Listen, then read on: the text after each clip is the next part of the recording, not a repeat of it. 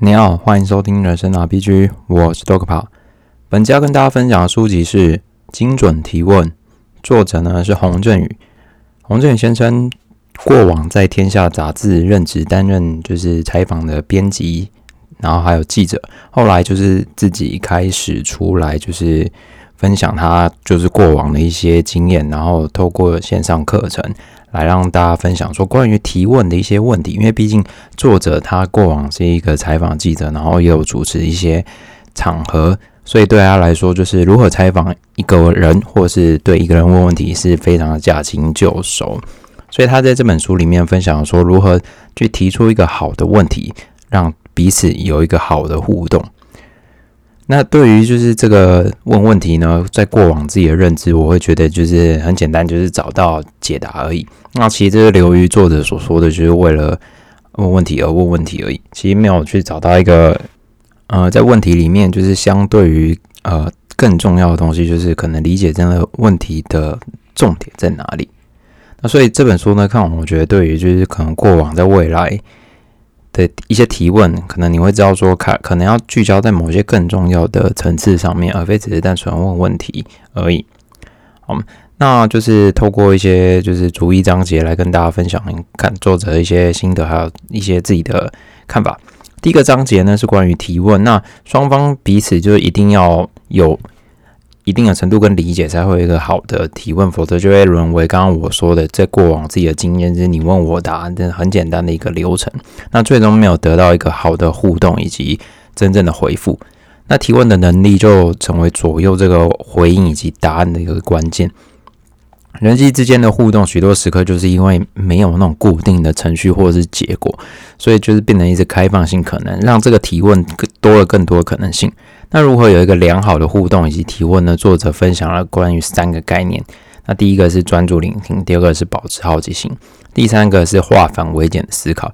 这能够让我们在互动的时候以及提问的过程中有一个更好的发挥，或然后期待有着更好的结果。第二个章节是关于创新，我们有时候会就是会知道说。哎，创新就是对对对一些问题的一个追求，然后想要找到解答。那可能其实那个时代的人也有一些相关的问题，那你透过解决的方法，然后找找到这个创新的机会。所以创新某种程度上就是反映出一个问题根本的存在。那对于提问呢，作者认为就是一个好的提问者会去促成理解对话，而非单方面的提问。那如果能够这样的话，其实某种程度上你会。找到问题的核心，然后引导你去走向创新的这个部分。那有时候这个问题是作者比较偏向是，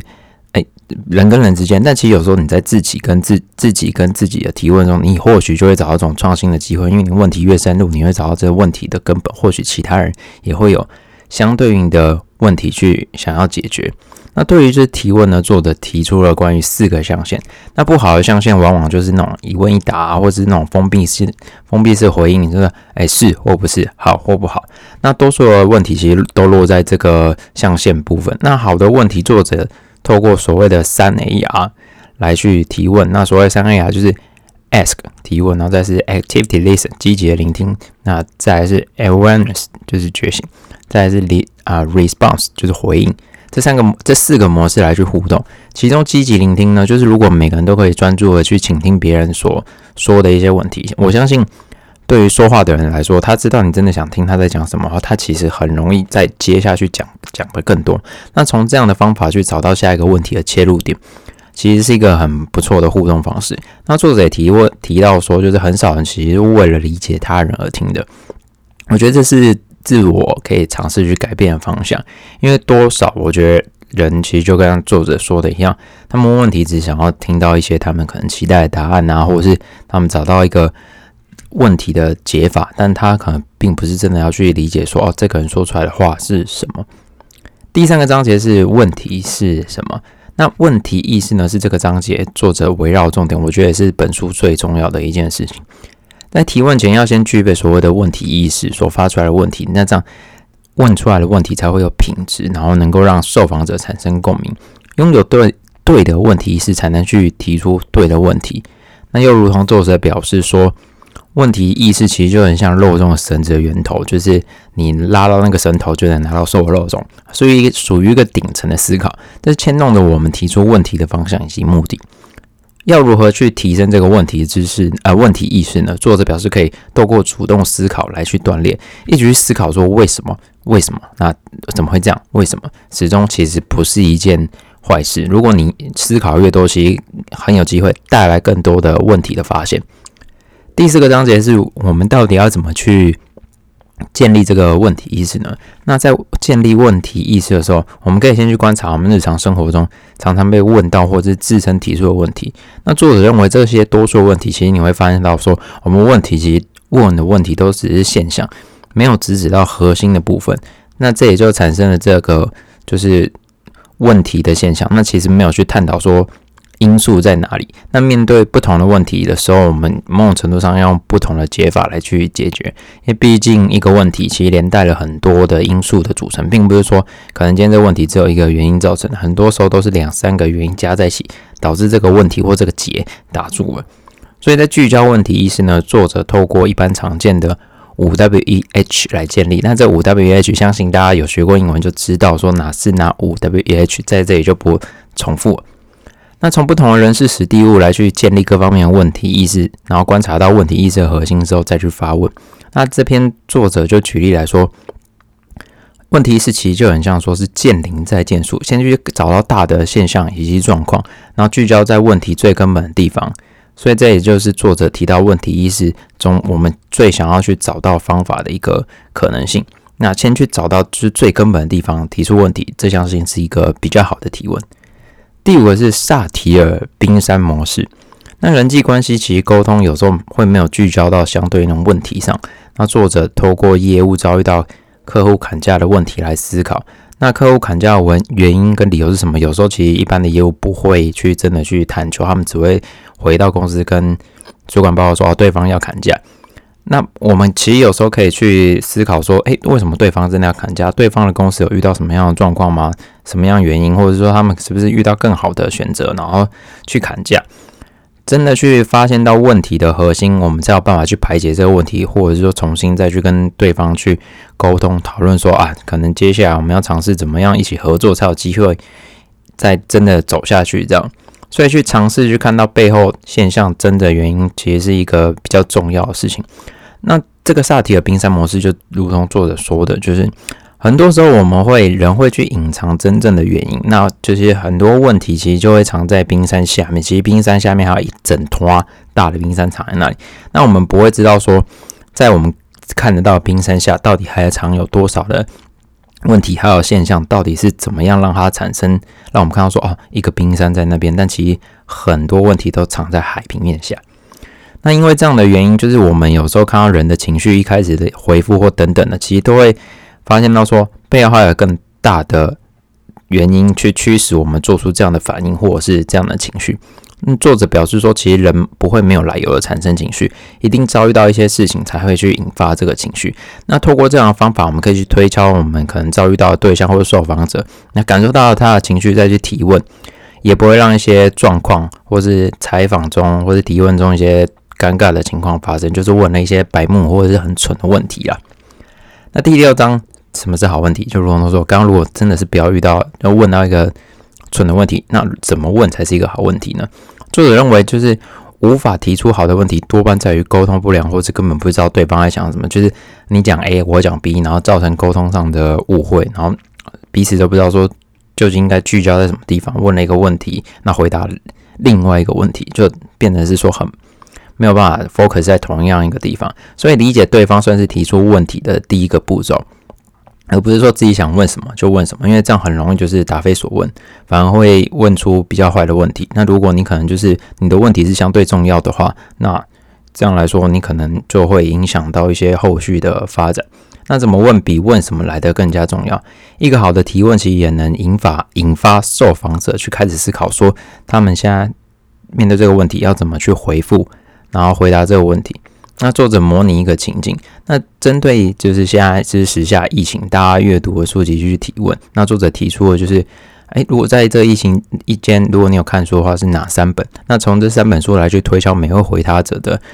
可能关注的方向，就因为回答三本嘛，大概就知道说哦，他为了看他看了这三本，就可能是说他主要是想 focus 在这三个领域当中去探究一些知识，或是找到一些可能性。所以透过这三本书，然后你可以去发开发发展说哦，那其中一本书可能带给你更大的收获是什么，或者是为什么会想要 focus 在这本书呢？那从这样的问题去往下问，让。受访者可以知道说，哦，大概你会知道说，啊，慢慢的可以聚焦在这本书的某些议题上，或是可能这个人对于为了看这本书的一个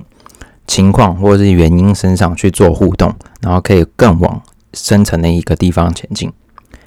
第七个章节是关于好的问题三个原则。那对于一个提出一个好的问题，作者提供了三个就是关于好问题的原则。第一个是三 S 元素，第一个是简单。然后简短，那跟具体，简单让人家理解问题，那简短使人家记住问题，那具体的人事实地物则会让人聚焦在问题的特定面向。那透过这三 S，可以让受访者快速聚焦在问题上面，而非就是他不知道要怎么回应。第二个原则是将大问题拆解成小问题，使受访者可以不必回答太过空泛或是没有特定性的问题。问题越小越好，就能在这当中使受访者回复比较好的问题，因为它可以限缩它的范围。第三个原则是由浅入深，那这个部分我理解是较容易回复的，我们先回复。那从比较能够对方都能掌握的地方开始，然后接着再切入比较专业领域或者可能比较偏向私人层面的问题，来透过铺陈来去延续问题的深度以及广度。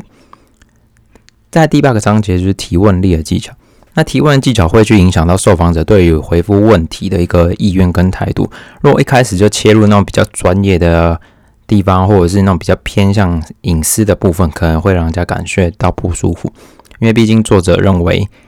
受访者才是主角，那我们提问者是绿月，或是主持人这个部分都是绿月。那要理解，要要先理解彼此的身份，然后去衬托受访者。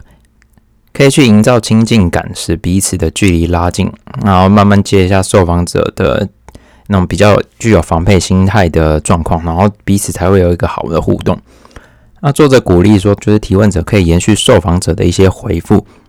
然后让受访者觉得说，哦，你是真的有在聆听他的互动。他可能今天聚焦到说，啊，这本书造造成他的呃会想阅读，因为什么？就把他回复说，哦，原来是因为这个原因，然后才想要去读这个书这样子。所以这个部分就很重要，所以让人家觉得说，哎，你是真的有在听他讲话。那另外就是在语言之外的部分，作者表示说，研究中得知九十趴的沟通，其实在所谓的非语言讯息。肢体语言反而可以去传达更多的讯息，让彼此知道。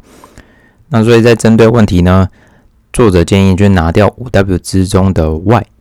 那作者表示为什么 Y 要拿掉呢？因为有时候 Y 在这个部分比较会偏偏向的就者或者是所谓的找战犯的情况上去使用，通过所谓的另外剩下的四 W H 来去降低提问。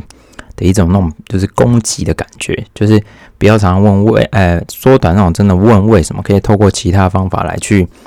提问，然后彼此都是舒服的状态下去互动。第九个是所谓的正向提问力，一个正向问题可以让受访者感到愿意分享自己的经历，那不好的问题其实就会让受访者充满那种防备心态，就是刚刚上上一个章节有提到，那作者认为正向提问力还是在提问者态度上。减少上一章节所提到的 why，多用一些 how 或 what 去代替说，哎问的问题，然后去降低受访者不适感。但我觉得最重要还是在提问者这个部分，他自己本身的态度。如果他态度是好的，我相信对于受访者来说，他们都会去侃侃而谈，就是回应你可能问到的问题上。第四个啊，对不起，第十个章节是所谓的重点力。那提问者是受到。收到那个受访者的回复之后，如何将其整理成自己的讯息，也是变得相当重要。因为毕竟作者过往是一个记者的角色，他必须记录说受访者的一些所说的出来的话，如何把它整理成重点，这也是一个比较重要的部分。那若能再次归纳，然后并且在与受访者互动，彼此就能在好的过程中互动。那在取得重点的回应有真的被听到的话，就是我觉得也是相对重要的。作者分享了就是关于取得重点的聆听方式有三个，第一个是同理式聆听，第二个是理性式聆听，第三个是总结式聆听。透过这三个方法去整理受访者的回复之后，可以再去从他的回复中整理爬出重点，再次提问或者是彼此再继续互动。第十一个章节是所谓的追问题。那我们问完问题之后，对方也回复的时候，那这个部分如果可以延续下去，会是一个很好的过程。因为最怕就是说，哎，可能问完这个问题，那对方回答完啊，停住，尴尬三秒钟，冷空气在现场。那这时候其实就会变成说，就是整个现场，如果你还有其他那种就是真的参加的话，参加参与者，那他们就觉得呃有点怪怪怪尴尬。所以如果拥有再提问的能力，就能让这个互动在。持续下去。那作者认为，有时候没我们没有办法再去追问一些更深的原因，或者是提问的话，原因在于说，因为提问者是被动思考，他单方面的去接受受访者的回复嘛，然后没有去整理，然后可以找到一些可以再爬出的重点，再去提问。所以针对这个状态发生呢，作者提出了五个点。第一个是去点，那去点是跟转折有关。第二个是转点，转点是可能是受访者遇到一些挑战的过程。啊，再是断点，断点是为了让受访者说明可能不足之处，然后就是请他再补充的地方。第四个是痛点，痛点是受访者可能在回复的时候，你可以去察觉到说他可能需要被认同或者是需要被理解的地方。最后一个是云点，云点是受访者可能回复的时候过于空泛，或者提出了一些比较专业的专有名词。那针对这样的状况，我们可以去再去回，就是追问说，可能请他再解释说，可能刚刚提到一些比较广泛的概念，或者说专有名词，有办法再去解释。那透过这样的方法，可以让受访者能够持续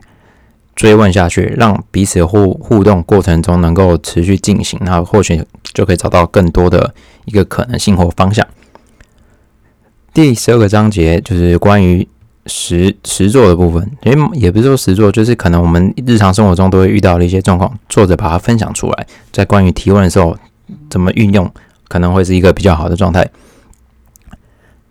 首先呢，是关于创业者以及高阶主管的一个提问创新力，因为刚刚就有提到说，其实如果一个提出一个好的问题，其实很有可能会带动一个新创的发展以及可能，所以这是一个高阶主管以及在职场上一些新创的人。必须具有的一个关键的技能。